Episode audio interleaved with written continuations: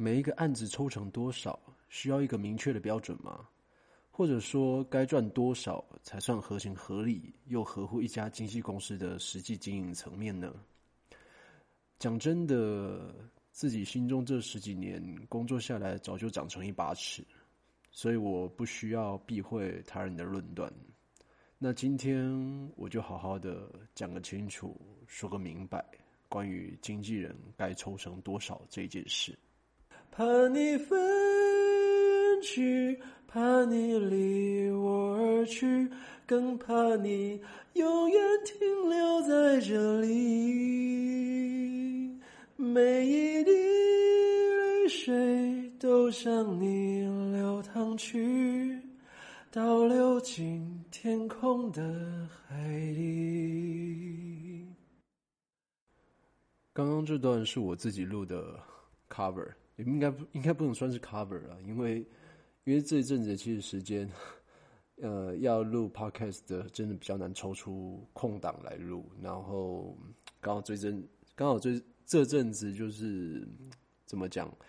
呃，比较多时间花在案子的处理上面，所以要找到好的时间能够搭配音乐一起录 cover 有点困难。所以呢，不知道大家会不会觉得很突兀，就是突然来一段清唱。对，因为我想说，真的要录 cover 是要清唱加配乐，可是短时间之内我真的很难找到时间把一个一段好好的 cover 录到好，所以。想说就先放一段清唱吧，对，虽然有点尴尬，而且听起来很突兀，但是毕竟我上一集都讲了，我自己要放 cover 这个部分，所以就希望你们多多包涵一下，因为这个也算是一种 cover，只是它是清唱的而已。那呃，不知道你们感觉如何？那可能还可以吧，或者是说，如果有觉得不好听、不舒服的人的话，请就是多多包涵。那。如果说有觉得下一集我还是换回来原来的开场白的话，那也请留言跟我讲一下吼。对，但不管怎么不管怎么样啦，就是我还是跨出第一步了。就是当初买麦克风就是为了想录制翻唱这个这个东西，对啊。那嗯好，所以接下来就是我要聊聊我们今天的主题。那到底怎样的利润抽成才算合理？嗯，在讲这个部分之前，我想先说明一下，为什么我个人从上一集就讲到会特别重视今天这个主题，然后以及说从进这行以来各家经纪公司种种的利润拆账方式的转变，衍生到现在我自己开个人工作室的抽佣的方式跟原则。那只能说这些账目的琐事啊，对我的。这些收入的细节其实对我很重要，当然对你们演员也关系到你们演员实际上的拿到了费用，所以这也很重要。所以我必须好好说明这一切的原因，然后造成我现在呃工作室拆账的方式。那希望我借由这个 podcast 的节目，我希望能够讲这一次就够了。嗯，因为有听有听前面几集的朋友们，大概都知道我就是一个很懒得解释的经纪人。对，那现在其实也很怎么讲，也不多时间能够来录 podcast，所以我就尽量把我想讲的一次讲完。对，所以录音的时间可能都会比较久一点。那相信大部分演员都有跟经纪人、经纪公司合作或者是签约过的经验。那就知道说这行工作一般案子的费用的拆账方式，大部分都是三七抽成。这绝大部分的演员相信都能够认同这个利润分配。那比较佛心一点的经纪公司，或者是比较有签约手段的演员，可能就会跟他们合作的公司谈，譬如说二八抽之类的。但这个也没有什么问题，因为毕竟拿多一点对演员来说当然是很开心的一件事嘛。那再来就是像活动公关公司的部分，因为通常做活动的客户端呢，他们预算都会比较高，那所以相对来讲，接案的模特儿啊，然后主持人啊，舞台表演者，就是后加上后台的一些软硬体设备的工作人员，他们拿到的费用，如果说中间有透过经纪公司或公关公司的话，他们拿到的费用，哦，我们家狗在叫，不好意思，哦，不好意思，我刚刚把那个。我们家狗在叫，叫的那一段就剪掉，重新来过。对啊，呃，因为它可能听到外面有声音吧，不好意思哦。那我刚刚讲到哪里？嗯，就是有活动公关公司的部分的话，通常接活动类型的演员，因为他们呃不是演员啦，就是像模特啊、后台软硬体设备的工作人员啊、舞台表演者。他们大部分接案人员实际上领到的抽完费用其实就蛮高的，虽然说是会可能会采取四六抽的部分，但是其实因为抽完的费用都还不错，所以也不会觉得说接这个工作啊这个活动没有赚到钱，所以这个活这类活动类型的案子啊，我自己是觉得通常都能够维持双赢的局面，就是双方都会觉得自己有赚到钱。那我个人在这个行业就娱乐圈这个这个圈子。十几年下来，就像我刚刚讲的，每家的经纪公司、活动公司的抽成方式我都经历过。那讲真的，在公司体制下，就是我们 in house 领公司薪水的经纪人，基本上公司规定对旗下的演员、模特的利润抽成啊，就跟我们自己每个月领的薪水根本就是一点一点关系都没有。就顶多年终的时候可可能多一些，就是勤劳结案的奖金之外，那其实我们的薪水都是死的。那那除了这些 in house 在公司体制下的时间以外，我这几年的个人接案啊、活动啊、跑单帮啊，或者是像我之前讲的做男生团体的时候，那我也曾经非常很真心诚恳的试着用佛心拆账的方式对演员，就是。跟我合作跟签约的新人，那一般的配合的演员，大部分都是三七差。那跟我熟的，那常配合我工作的交情好的演员，也就是那些呃，我当做自己人嘛，就是自己朋友的，可能就用二八拆，或者是甚至一九拆的都有。对啊，那这样一来，就往往导致说，嗯。真的碰到了一些状况的时候，我会变得跟一个烂好人经济一样。那有些自认为交情好的、认识久了演员，那当我说在我人生某些阶段，我的工作上真的需要演员帮忙，或者说我的个人生活上经济收入来源有困难的时候，这类这些我自以为会帮忙我解决困难的演员。在提到钱的时候，这些就是完全不一样的。那就是如果我跟他们说，我希望抽成改回三七抽，就会有各种理由推辞，说哦不要啦，拜托，他们自己的生活也很不容易之类的。然后希望案子还是能够有案子，还是能够让他们多赚一点钱。那或者是当有些案子客户原本预算就比较少的时候，那我因为想要找好的演员推给客户。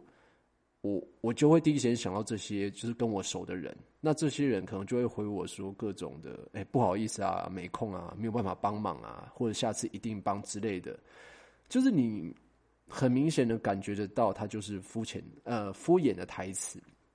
那各种的回绝的方式啊、语气啊、理由啊，其实我都碰过。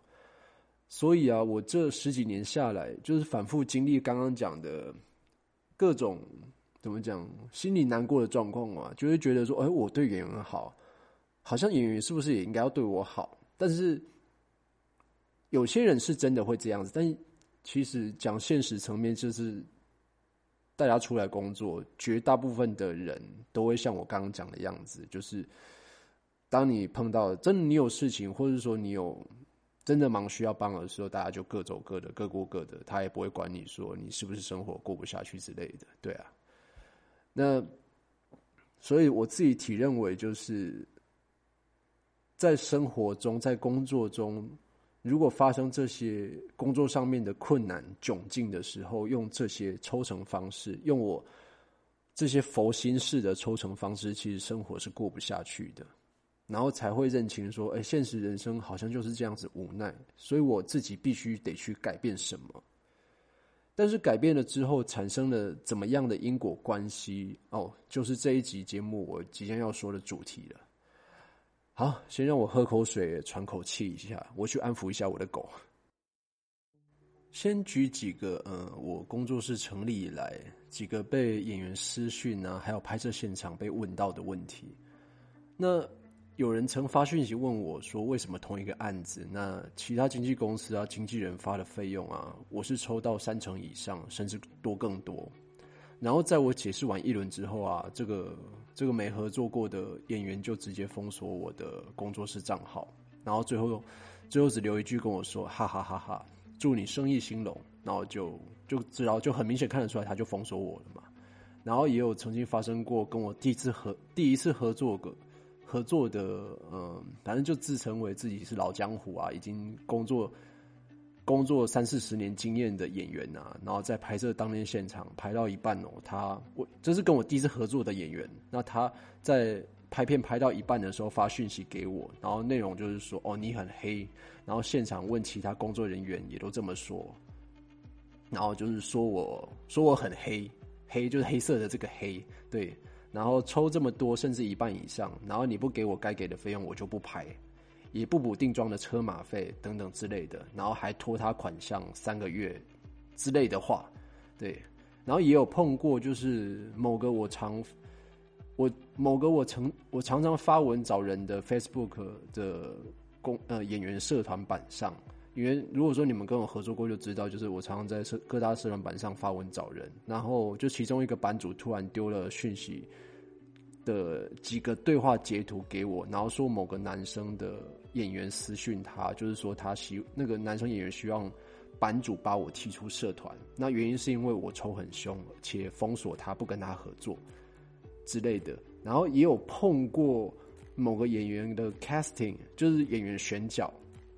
就是你们演员去试镜的时候，帮你们拍照啊，然后帮你们拍照啊，带你们导戏啊动作的那个角色就叫做 casting。对，然后。这个 casting 他有意的透露我跟客户端的签签约的内容给演员，然后让演员让接案的这个演员知道说这个案子的利润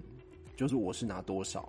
然后反过来再跟我要求说要提高拍摄费用，然后当这个状况发生的时候，我反问说这个 casting 哎是怎么一回事？为什么就是演员知道说演员知道说他自己的。我这边报出去给客户的价钱是多少钱？因为这个东西是我等于是我自认为这是应该是属于个人工作室的商业机密，对，不能对外去透露的，对。然后我就只问说，casting 这个这个 casting 是怎么一回事？然后这个 casting 还当下回我说，你自己抽多少钱，你心里有数，还怕让人知道这类的，就是，就听起来就会让人家怎么讲？我那时候是很恼火啦，就是很不解，因为这个 casting 其实是我已经合作过蛮多次的，然后就是我不懂说为什么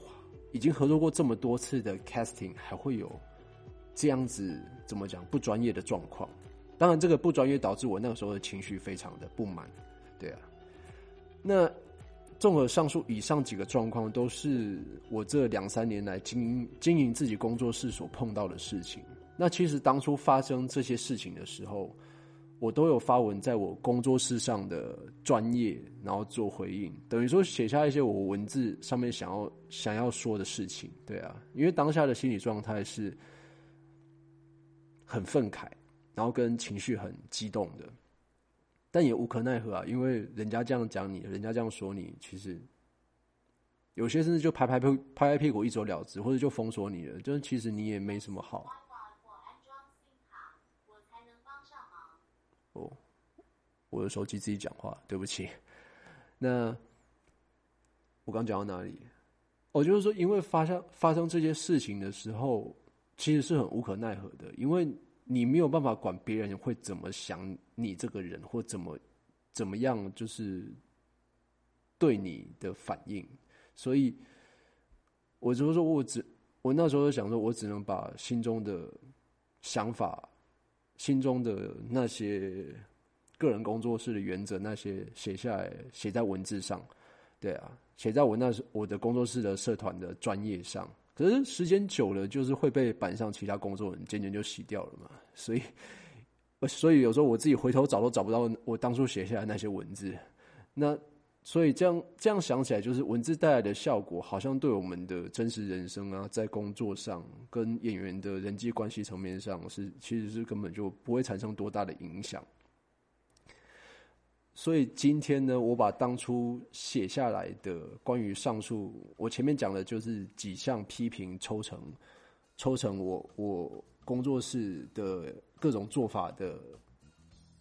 的一些怎么讲不理解，我一次做一些回应，然后总结在这集的总结在这一集的节目里面，然后希望让你们听众有合作过或者是还没有跟我合作过的演员朋友们。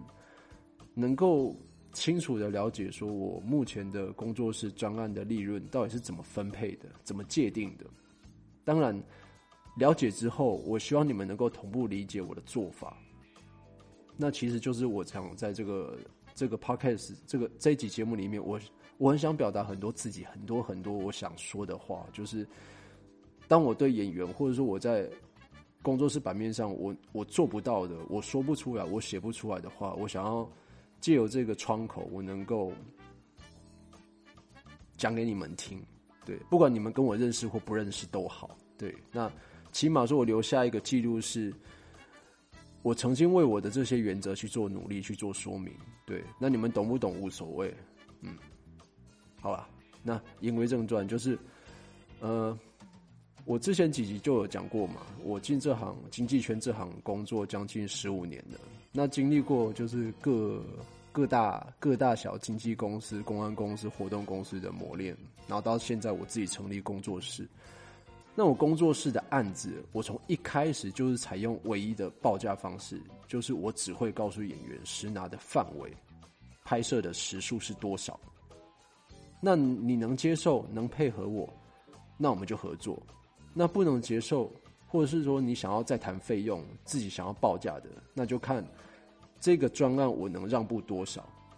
那如果说碰到啊一些演员自认为他们自己行情高，或者是表演的经历够久，然后狮子开口就满天喊价的，我就直接 pass，我就会跟你说，呃，那就抱歉，下次再合作。对，因为其实简单来说就是我小庙请不起大佛了，对啊。因为如果你说你你。行情很高，或者说你有经纪公司的话，那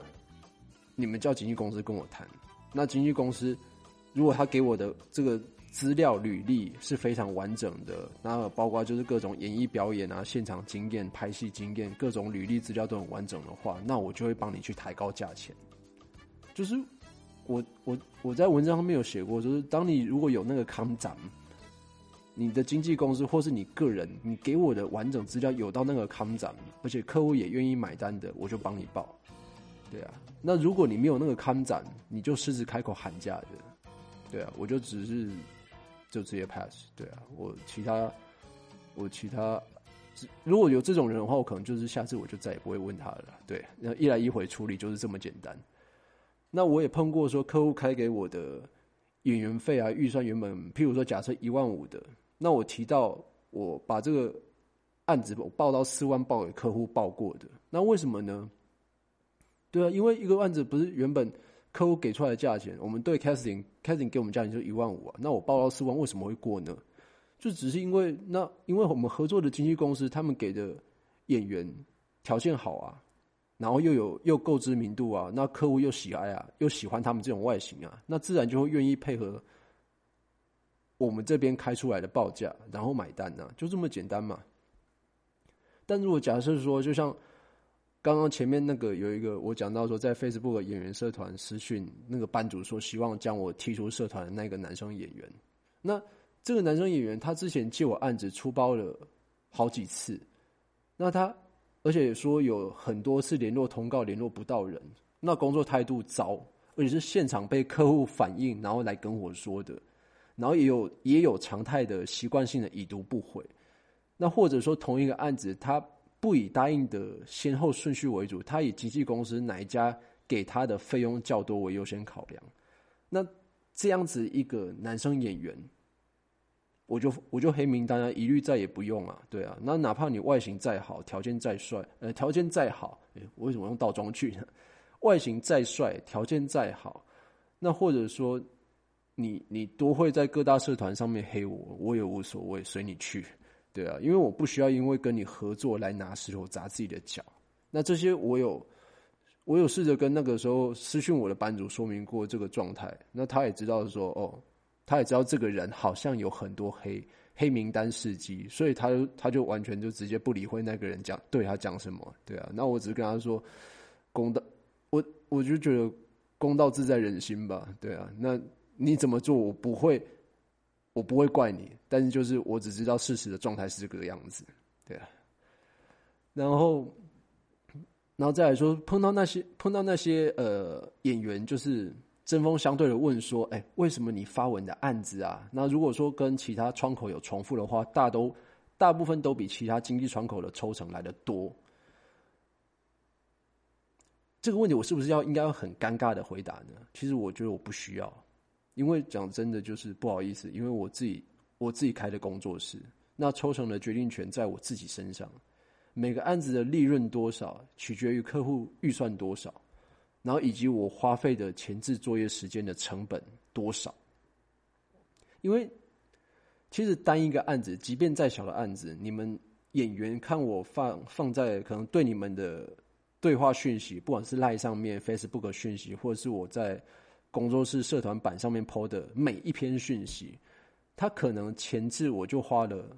一两个小时、两三个小时以上去整理分类客户给的演员需求。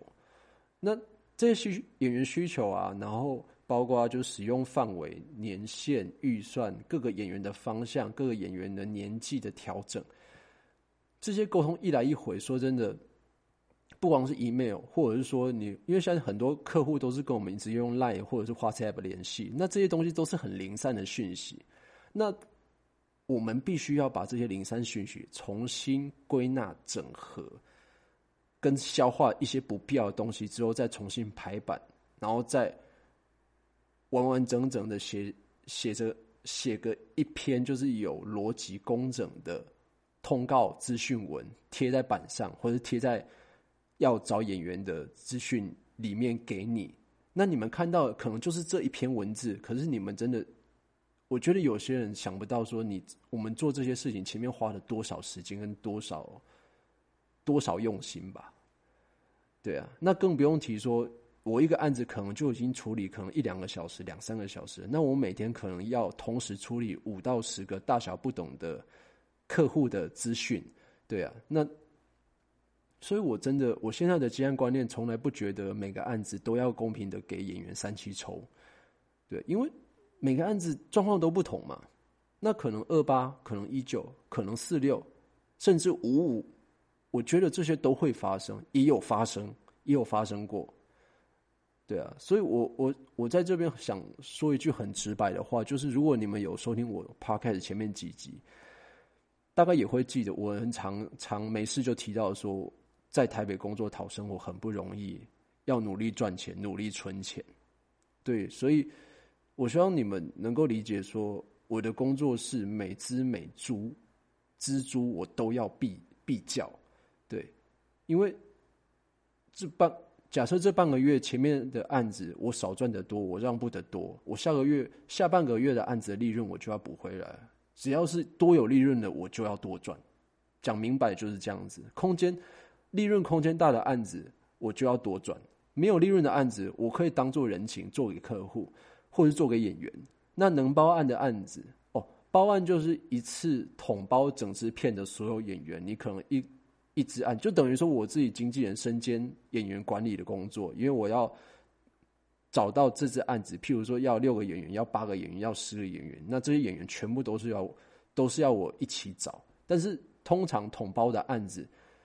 我就会尽量压低成本，当然也是在合情合理的状态下，我压低成本给找给演员，给我找到适合的演员。那我必须要抬高我上面的利润空间去报给客户端。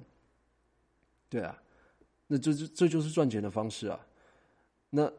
必须要让利给经纪公司的，因为说真的，如果说对一些比较呃演员优秀的经纪公司的话，我通常基本上就是给他们甚至二八或一九都有。就我自己拿的利润其实很低的，因为毕竟经纪公司说真的给的演员当然会比一般跟我，呃，怎么讲？一般就是做个人跟我合作单人合作的演员，可能条件或者是他们给的资料就会好一点。那同这样的这样的利润空间就不大，所以我能我需要让利的我就得让，让让，不好意思，有点有点大舌头，我喝口水。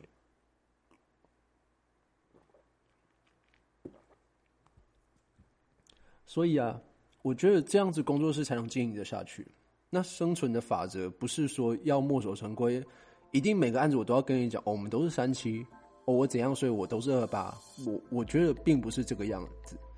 对啊，我觉得应该要有自己的原则跟逻辑去处理每一个大小不等的案子。那不管是对演员、客户端或者配合的经纪公司窗口都是一样。这这是我现在的个人我。目前一路走来到现在的工作原则，当然这个原则是只是适合只适用于我现在的状态。如果说我我像我以前在人家经纪公司、人家公关公司领人家薪水，那当然我对这个部分我就没有任何的决定权嘛，对啊。那所以说，只能说我走到现在来，我清楚知道说这个是我必须要做的方式，而且。而且我我觉得跟我合作过的常配合的演员或经纪公司，就是大部分知道，大部分都应该知道，说我处理专案费用的效率很高，不管是说现领，然后或者说几天内结，几个月内汇款，那客户的拨款进度，或者说呃客户的拨款的每一个时间点，处理到哪一个状态，我都会交代的清清楚楚。那包括说，我都会跟客户端的会计去追账的时候，都会录音下来，然后给你们听，就是完整的对话。而且我从来不推脱任何案子，就是晚晚晚付的，或者说钱还没有下来之类的，我永远都是尽量做到提早处理完毕案子的，就是请款流程，然后提早拨款给跟我合作的演员或经纪公司。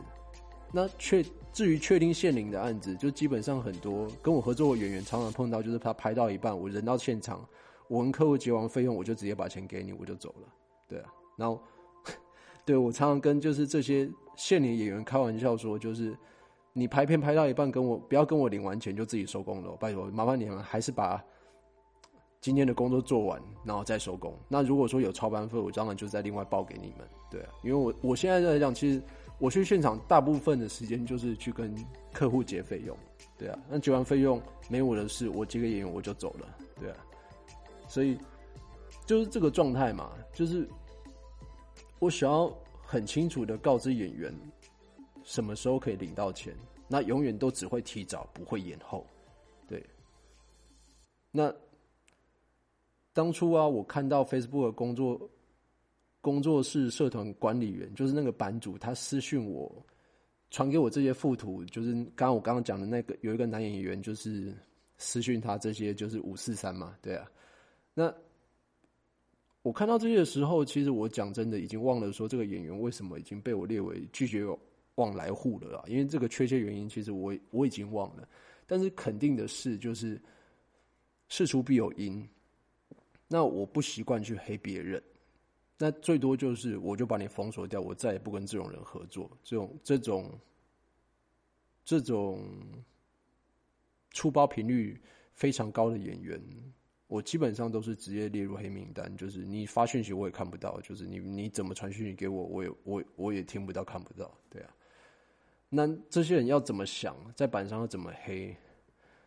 就我走到现在就是真的无所谓啊。人行得正，人行得正，坐得直，那自然就无所畏惧。那愿意跟我合作的那些好配合、好相处的演员们，我很谢谢你们，真的。那至于说没有机会再合作的演员，就除了也许是我工作室的发案习惯啊、个人原则让这些人不满意之外，那其他部分就是。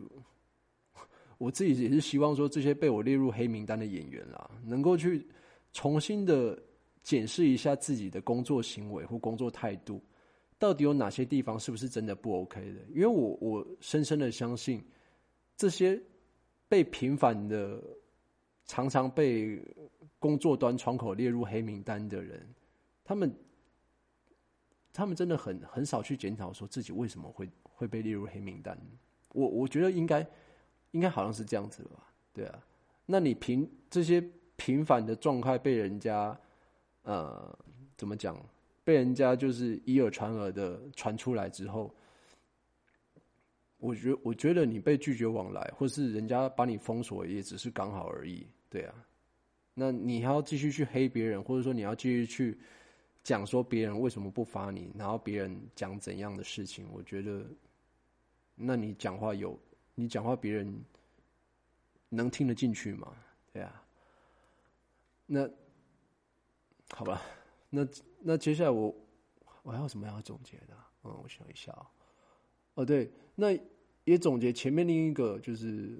我刚刚讲的一个很资深的，呃，自自自己跟我说他很资深的演员啊，女演员，她在片场就现场跟我大小声啊，然后就是场面十分火爆的状态。哎，就是我前面提过，我前一集提过了，就是每个广告案对对的制作公司。他们的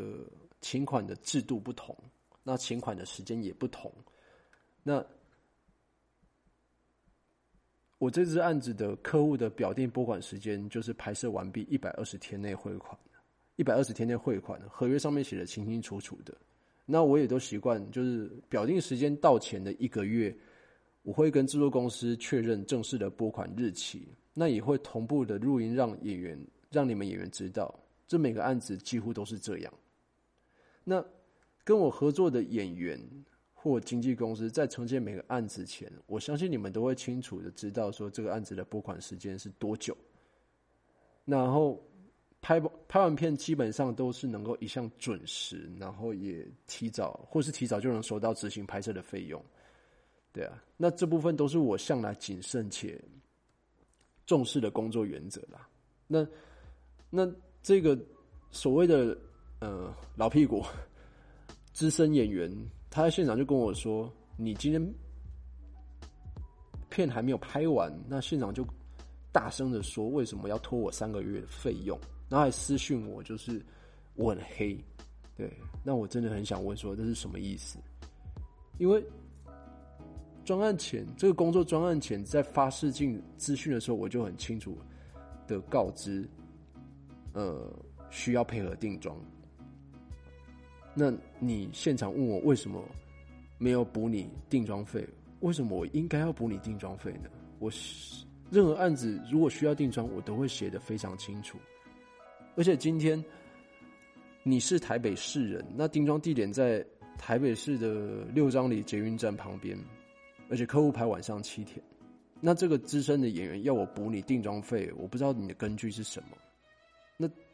我我这入这几十几入这行十几年来，真的没有碰过有演员问我这种无知的问题。然后再加上拍摄完毕，呃，拍摄前我已经非常的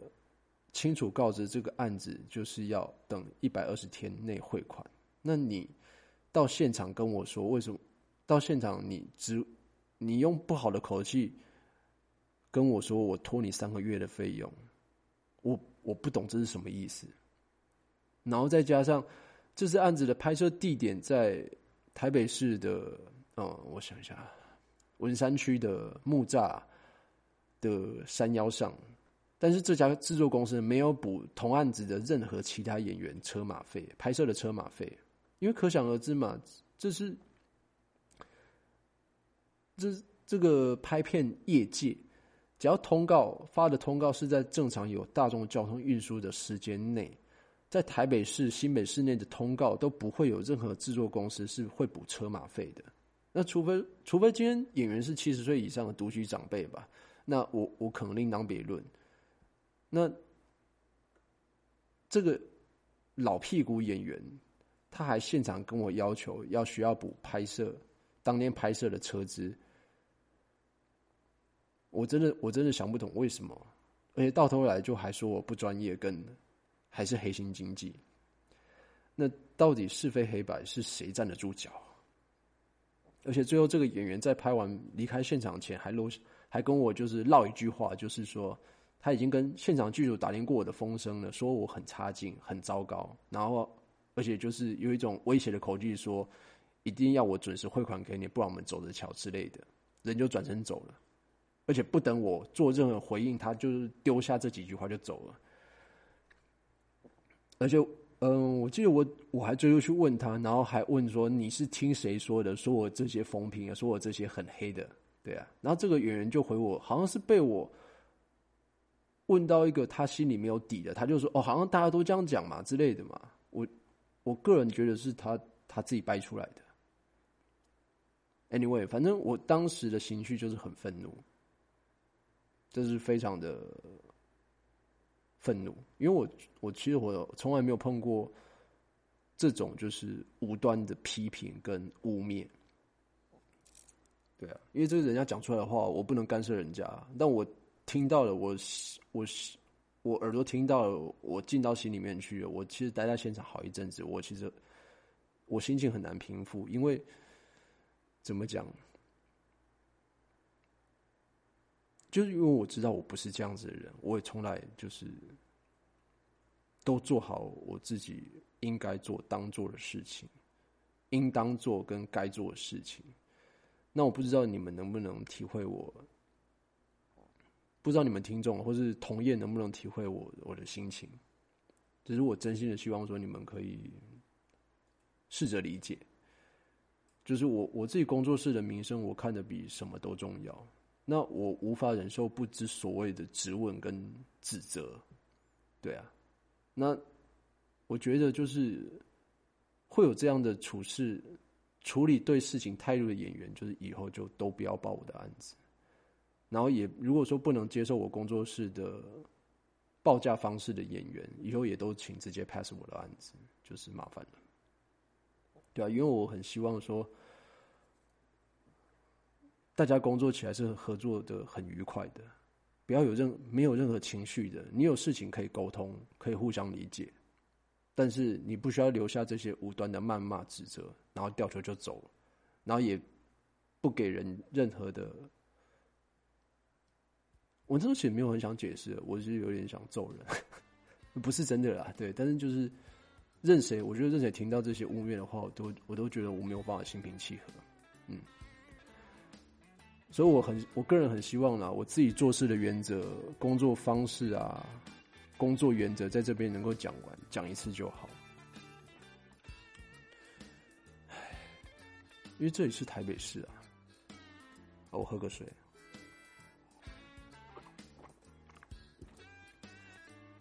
就我觉得我做的。每件我做的每一件的工作的都需要时间跟精神成本。那我自己开工作室，我接的案子的利润是多少，我自己能够掌控的很清楚。那能够在这个圈子立足到现在，就是继续的生存到现在十五年，我也自认为说我有比其他经纪人。经纪公司，或者是其他公关公司有能力跟有执行力的地方，跟有原则的地方，然后以及会受到一些客户跟演员肯定的地方，然后，所以我希望不管是跟我有合作过或没合作过，或觉得我工作室案子抽成很凶的演员，能够理解。就我我接下来讲的话，可能会比较直白，跟比较主观，对。那你们如果听起来不舒服，不好意思。就我个人的工作室不是大型的经纪公安公司，所以我不跟演员明定要三七抽还是二八抽。就像就像你们去买便当，你们去外带自助餐，还是你们去外面餐厅吃牛排、自助把费之类的，店家会跟你说我成本多少吗？那点这几样菜我赚你多少钱吗？不会嘛？对啊，我我。我自认我我现在是一个业务，我自己领域上的业务，我是生意人，我不是慈善事业家。对，以前佛心，以前佛心做，以前佛心做经济的那一套已经不适用了。那我给演员的就是实拿费用范围，那可以，你可以接受哦，那我十分欢迎配合，而且我相信可以配合的好。那你不能接受或有诸多偏见批评的，那就请直接跳过我的案子。这样不是很好吗？那我也自诩说，我在这个圈内，我的认真跟专业，可以可以能够让每一个合作对象感受得到。因为我是一个其实对细节很龟毛的人，很吹毛求疵的人，跟对很多 detail 的地方，我会不断提醒的一个经纪人。那我只是很努力的在台北过生活，就是这样而已。所以我谢谢每一个愿意愿意跟我配合好合作的演员，这是真心话。哦，突然想到一件事，就是之前有一位跟我配合过几次的公个人经济，哦，这举个例子啊，就是这这个个人经济啊，在某个案子我要提他的旗下的一位小朋友演员给客户的时候。其实，在之前我花了快两小时整理好所有客户端要的演员资讯，跟一些呃交代演员选角的方向啊，然后演员需要怎样的类型啊之类的，跟演员要事情需要提的资料这些琐事资讯之后，我再传给这位经纪人，请他问，请他询问小朋友的档期，然后他回我，也可不可以增加他一到两成的利润，因为他觉得赚太少。那我只反问一句：说，那这个案子前期你付出了多少力？因为你的工作就只需要把我传给你的完整的专案资讯复制贴上给小朋友的家长做档期确认而已。那这个时间只会花大概几秒钟。那其他你你有贡献到任何心力吗？对啊，当然，当然无可厚非说这些。有一些小朋友的，呃，你整理的这些小朋友的资料，跟一直以来就是累积的小朋友的，呃，演员的演员的小小朋友演员的人脉是你的，就是累积的财富，对。但是在这个案子上，就是我目前只是要你问演员他的档期。对啊，那你就是希望我给你多一点利润，那我觉得不合理啊。那如果当然，如果之后有选到在小朋友的通告交代资讯上，或者说现场拍摄状态的沟通上，你有出道力，你有很积极努力的在帮我跟家长沟通，就是小朋友的工作上面的事情，那我们再来谈利润重新分配嘛。但是你在。你这个经纪人，在根本还没有花到任何时间、精神、力量之前，就来跟我抬价，那我觉得这个方式不对，我觉得这个逻辑不对啊。对，那我只是突然想到这件事情，那所以我就有有点莞尔，就是比较文言文一点，就是有点莞尔，应该是这样比较形容我当时的感觉。对，那。我最后就跟这个经纪人说：“你有意愿配合，就帮我问演员，不帮我问小朋友演员。那如果没有意愿，你要直接抬价，那就就这个案就先 pass，我我也不用找你，对你自己斟酌一下再回复我。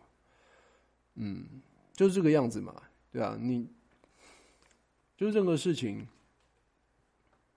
你还没有做之前，你就想要拿，你就想要拿。”多一点钱，就讲白一点，就是贪钱嘛，对吧？那我觉得这样不合理啊，对啊，就跟每个演员报价一样，我还不知道你能能耐到哪里，或者说我还没跟你合作过，你也你给我的资料就是普普通通，那你本人的外形也普普通通，那你就跟我抬价，那我不知道你抬价的理由，你站得住脚的，你你觉得自己有那个康展的道理何在？对。好了，那总结我这总结一下我自己的核心理念，就是我我自我自己觉得，我每个经纪人在整理资料方式跟处理资料的格式都不同，然后处理的效率也绝对不同，那挑演员的精准程度也不同，那回复讯息的怎么讲，detail 的程度。或者讲白一点，就是专业的程度不同，那请款的效率不同，那对每个案子的细心，跟对每个案子每个案子中间档期的确认的，怎么讲拿捏的分寸也不同。对，那既然既然都不同，那我觉得拆账方式就应该因人而异。所以利润抽佣应该是以。以我们经济对每个演员的条件、资历，或者是说我对经纪公司他提供的水平不同，以及我花了多少时间心力去处理每个专案的每个专案庞大资料的时间来去计算说，这样抽佣下来，我是不是应得到我自己工作室应得的部分？对啊，所以我我不需要也没有必要去讨好每一个演员或客户。就是进这行这十几年到现在，我不能说我们每个案子都尽善尽美，真的，因为前面那几年说真的，在待在一些呃。就我前面有提过，就是一些小小奇奇怪怪的公司，对啊，那些那些处理的案子，我说真的也也也都不搭不起，就是怎么讲也不够专业啦，对啊。但是至少在现在，我觉得就是我自己心目中的心中的那把尺，怎么讲，一路进化到现在，已经衍生衍生成为我这个我个人的工作的行为的准则，对啊，所以我。我期待你们能够理解我上面讲的这些做法。那如果无法的话，就是或是没有跟我合作合作过，然后也有听到过，就是其他也会没有跟我合作过，然后也觉得说，哎，我发的费用好像都比如果常常看可能是工作室社团板上的话去比较说，哎，我发的费用好像都比人家低之类的，就哎，我也懒得解释了，就其实这没什么好解释的，对啊。唉，好了，那下集的预告，嗯，我聊聊比较轻松一点的主题，就是近 近期两岸演艺圈就是应该算应该算比较知名的一个话题吧，就是艺人道德操守事，艺人道德操守的事件，对啊，因为好像起始点是因为吴谦嘛，吴亦凡。吴亦凡这个事件的发生，那衍生出更多的就是各种的这些艺人道德操守啊，然后感情啊，跟嗯怎么讲，就是各种衍生出来，从艺人本身的行为衍生出来，就是对整个经经经济圈、艺人艺人圈的整个影响的的一个效应，对啊。那我没有要去八卦讨论说这些新闻的来龙去脉是到底是真是假，或者说怎样的。那只是说我想要说，因为我最近有留意这些新闻，那我我想要特别去谈谈我自己过往带新人演员的经历，就是也跟这部分个人艺人个人的操守私德有关。对啊，这小故事啊，但是有这些故事的背后，就是。有一些我自认为要持续待在这个演艺圈，不管是不是演艺圈啊，广告圈，然后戏剧圈，哪个圈，反正总之就是你要走这一行类型的新人演员、模特，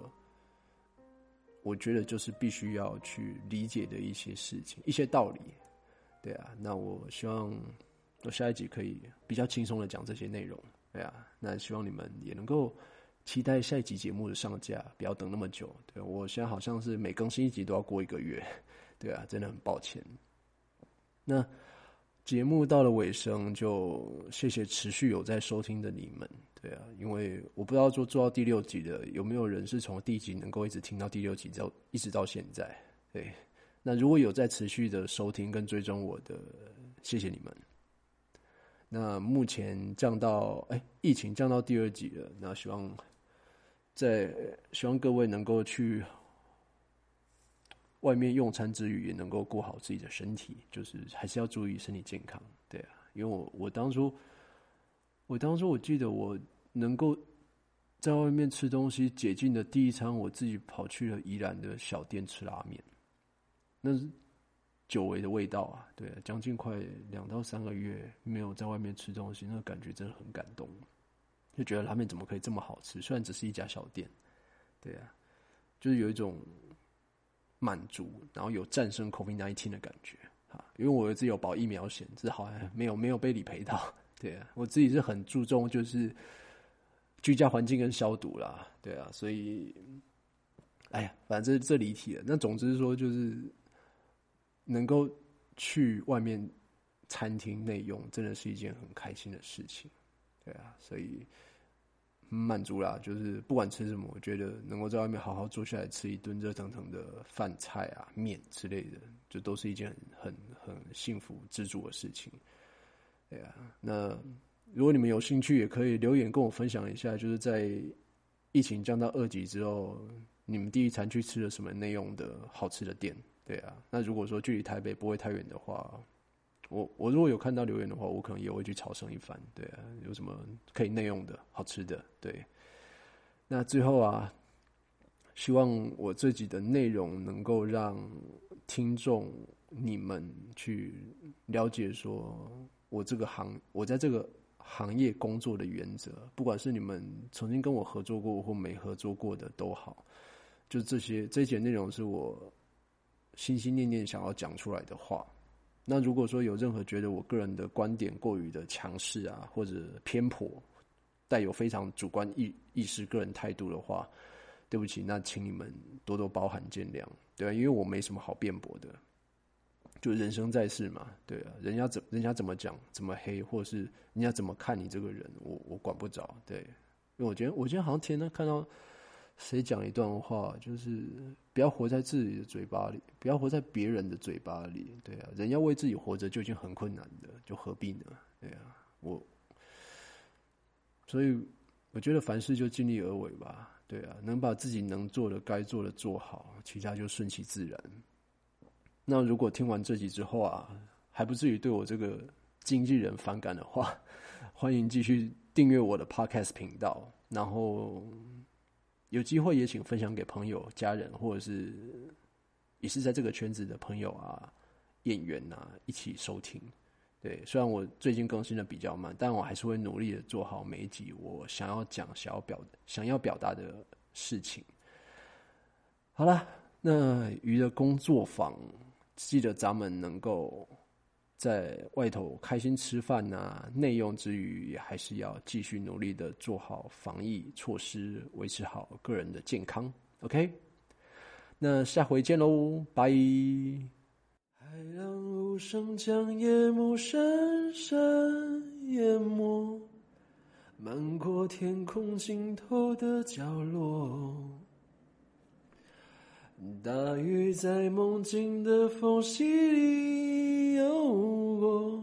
凝望你沉睡的轮廓。看海天一色，听风起雨落，自在笑，吹散苍茫烟波。大雨的翅膀。已经太辽阔，我松开时间的绳索，看你飞远去，看你离我而去，原来你生来就属于天际，每一滴泪水都向你。流淌去，倒流回最初的相遇。